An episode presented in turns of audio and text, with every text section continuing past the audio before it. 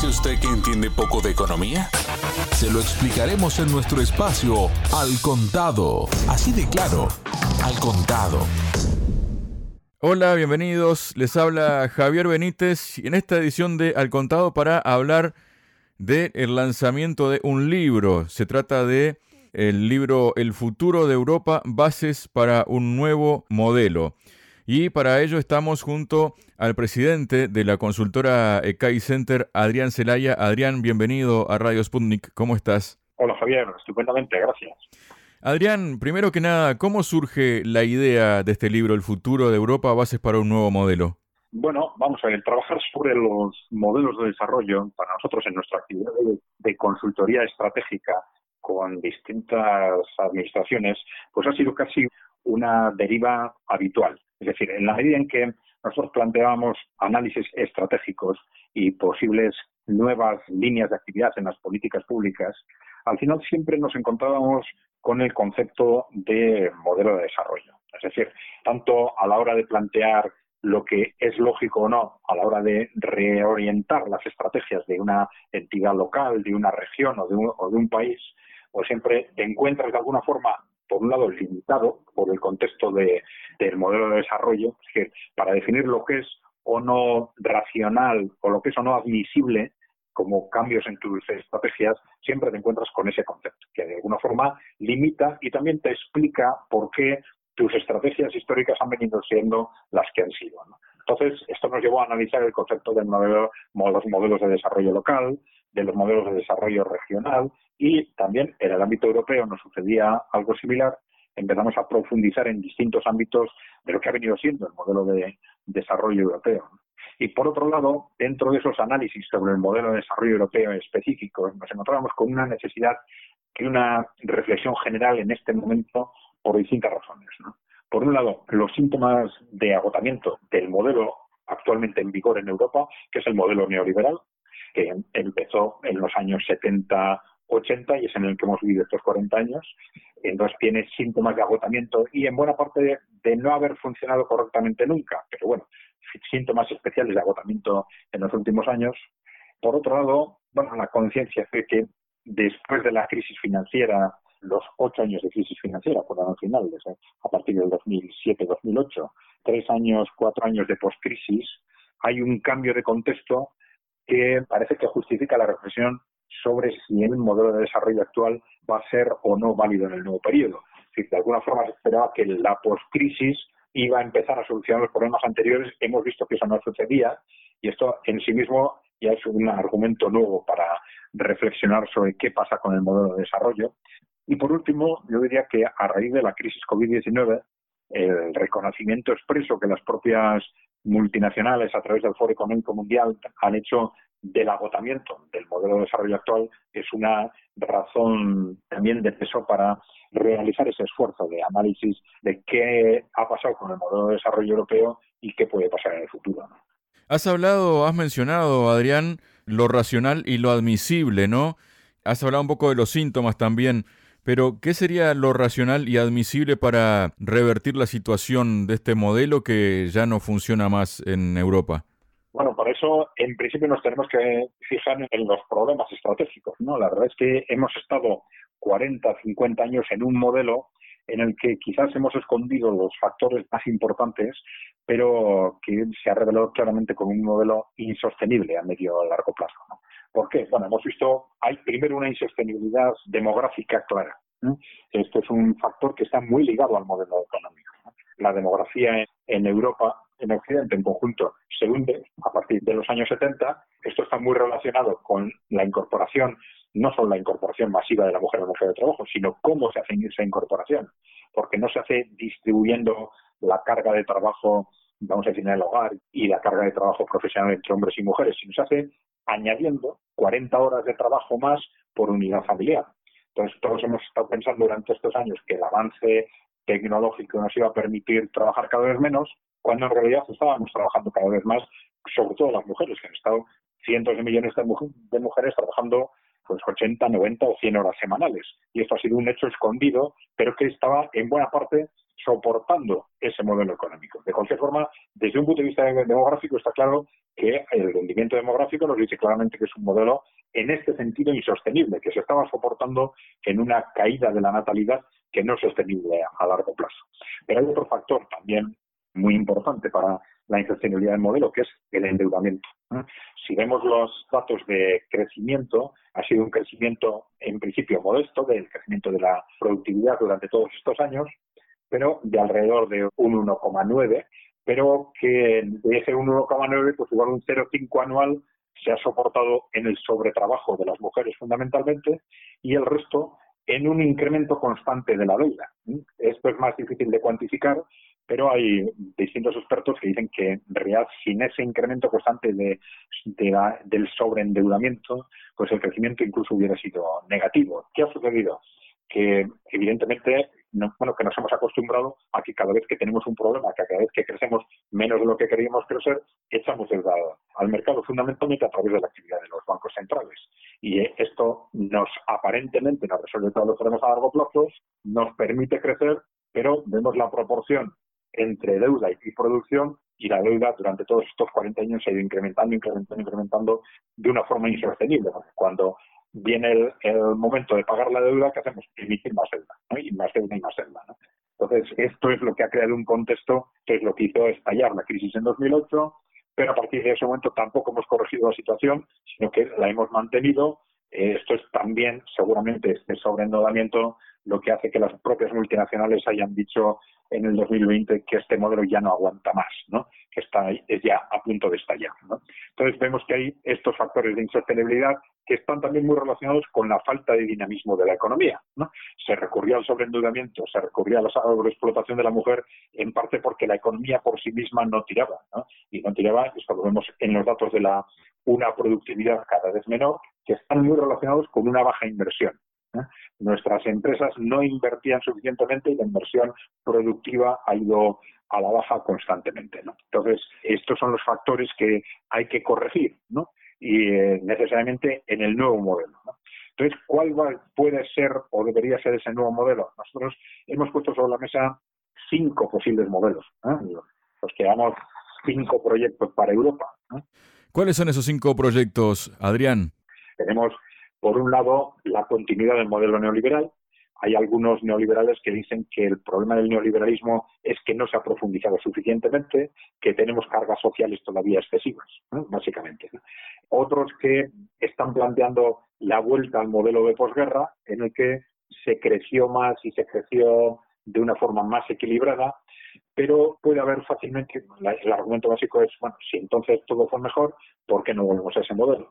pero parece que hay razones estructurales que hacen esto mucho más difícil de lo que parece. En realidad, cuando nos limitamos a criticar el neoliberalismo, medidas concretas del neoliberalismo sin proponer otra alternativa, en realidad parece que lo que estamos es implícitamente pretendiendo volver a ese modelo. Pero parece que hay razones estructurales que fueron excepcionales en aquel periodo y que son difícilmente repetibles.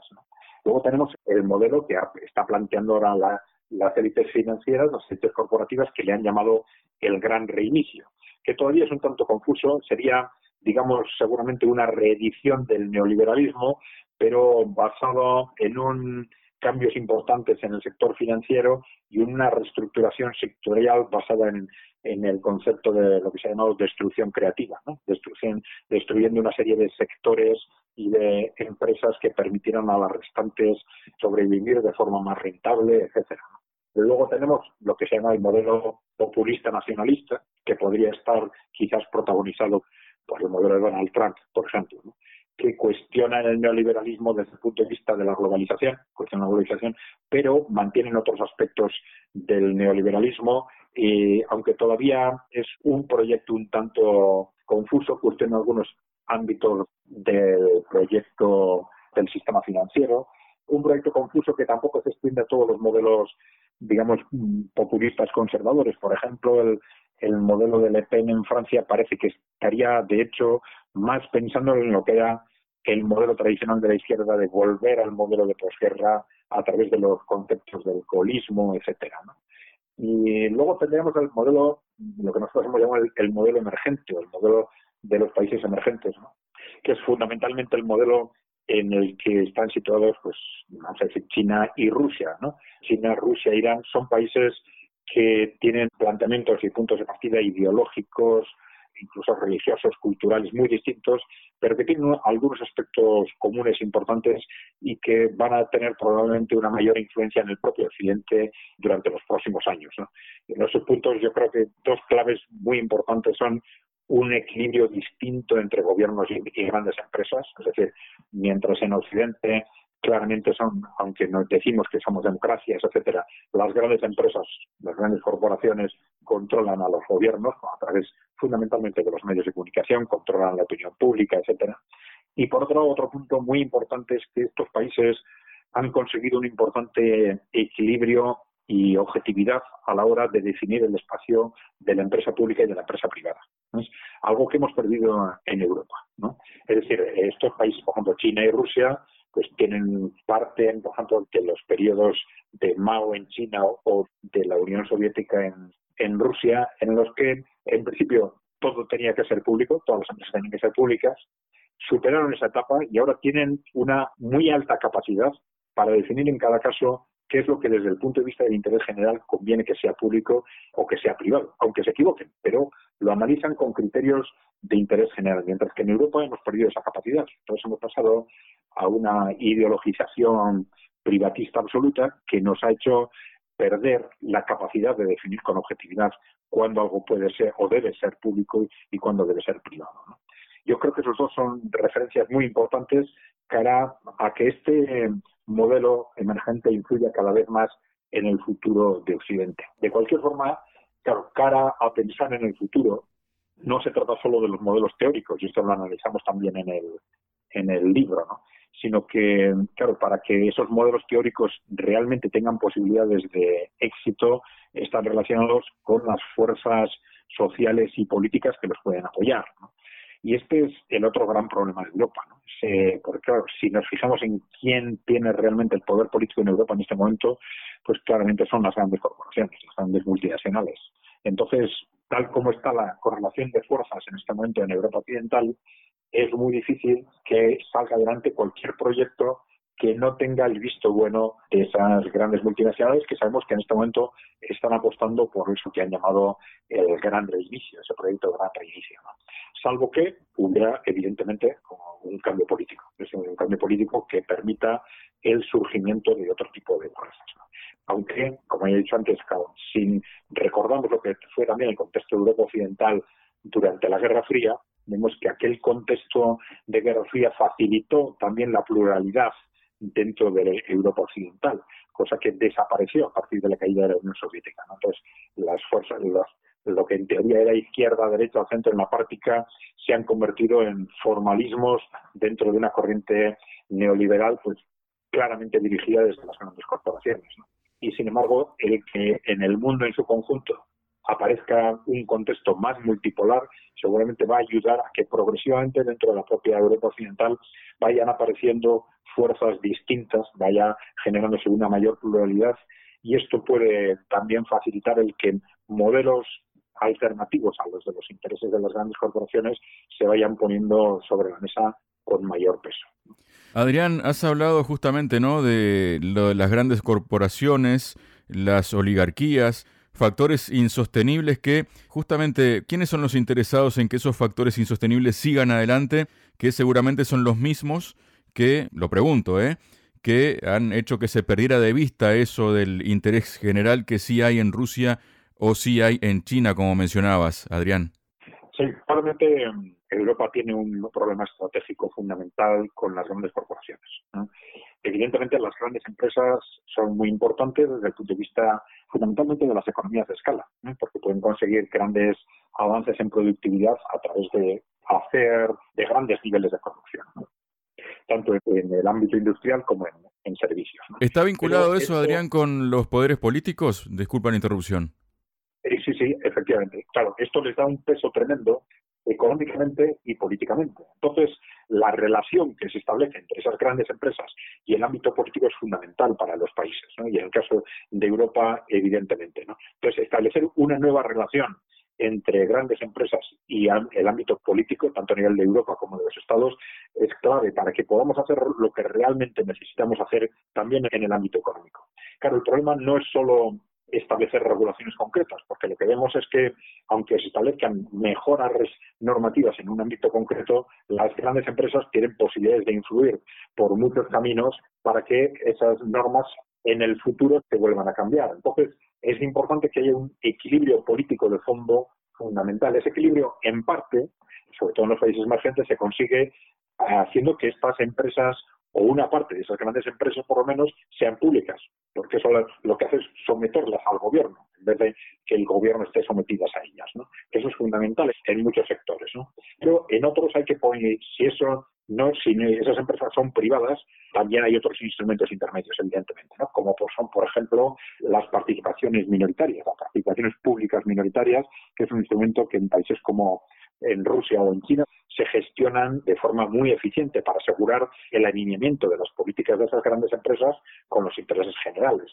Puede haber otros instrumentos, por ejemplo, un instrumento de mucha tradición en Europa es el de la cogestión laboral, el modelo alemán fundamentalmente de cogestión, de tal forma que en las grandes empresas los trabajadores tienen una participación hasta del 50% en los órganos de control. Ese puede ser un instrumento muy importante también, extendiéndolo al conjunto de Europa, para que las grandes empresas no se distancien como en otros ámbitos, no se distancien tanto de los intereses generales. Hemos visto que eso, por ejemplo, en Alemania ha sido importante para que la industria alemana no se financiarice y se desvíe hacia objetivos oligárquicos como lo se ha hecho, por ejemplo, en el mundo anglosajón. Pero ese puede ser un instrumento complementario, por ejemplo, de las empresas públicas o de las participaciones públicas minoritarias. Porque instrumentos más concretos, medidas que se pueden adoptar, por ejemplo, para prohibir el impacto de las empresas privadas en los medios de comunicación, que es un tema clave para que las empresas controlen la opinión pública y todo Occidente, bueno, o que medidas concretas para impedir que los bancos, por ejemplo, financien a los partidos políticos. Este tipo de medidas concretas se pueden adoptar, pero en la práctica acaban no funcionando o modificándose mientras en el fondo las grandes empresas mantengan un poder político importante. Tienen múltiples vías de influir en, la, en el ámbito político para que al final se acaben, esas medidas acaben o no aplicando, corrompiendo o modificando. Por lo tanto, hay que actuar sobre el fondo del gobierno corporativo, de la propiedad, de los intereses de esas grandes empresas, utilizando mecanismos estructurales como los que hemos comentado. El futuro de Europa, bases para un nuevo modelo. Este libro de Adrián Zelaya, presidente de la consultora ECAI Center. Adrián, es un libro que seguramente te gustaría que llegara a las personas que están en posición de toma de decisiones, ¿no? ¿Cómo se puede acceder a este libro de forma física o de forma digital? Sí, vamos a ver. De forma física, los que quieran tener el, libro en papel, lo mejor es que nos lo pidan por correo electrónico a la dirección ecai, ecai con K, ¿no? ecai arroba ecaicenter.eu, EU de Europa, ecai arroba ecaicenter.eu. Y los que quieran disponerlo de forma digital pueden acceder a la edición actualizada en la dirección ecaijournal.info, ecaijournal, J-O-U-R, ecaijournal.info. Y ahí tienen, pueden acceder al enlace para disponer de la versión digital. Es un libro extenso, son alrededor de 500 páginas y bueno, mientras que algunos prefieren disponer de él en, en papel, otros lo utilizan parece que a, gusto en formato digital. Eso son las preferencias de cada uno. ¿Qué te gustaría, Adrián, que pasara con este libro, no? En el sentido de la influencia que pudiera llegar a tener para que Europa avanzara hacia otro estadio en su economía.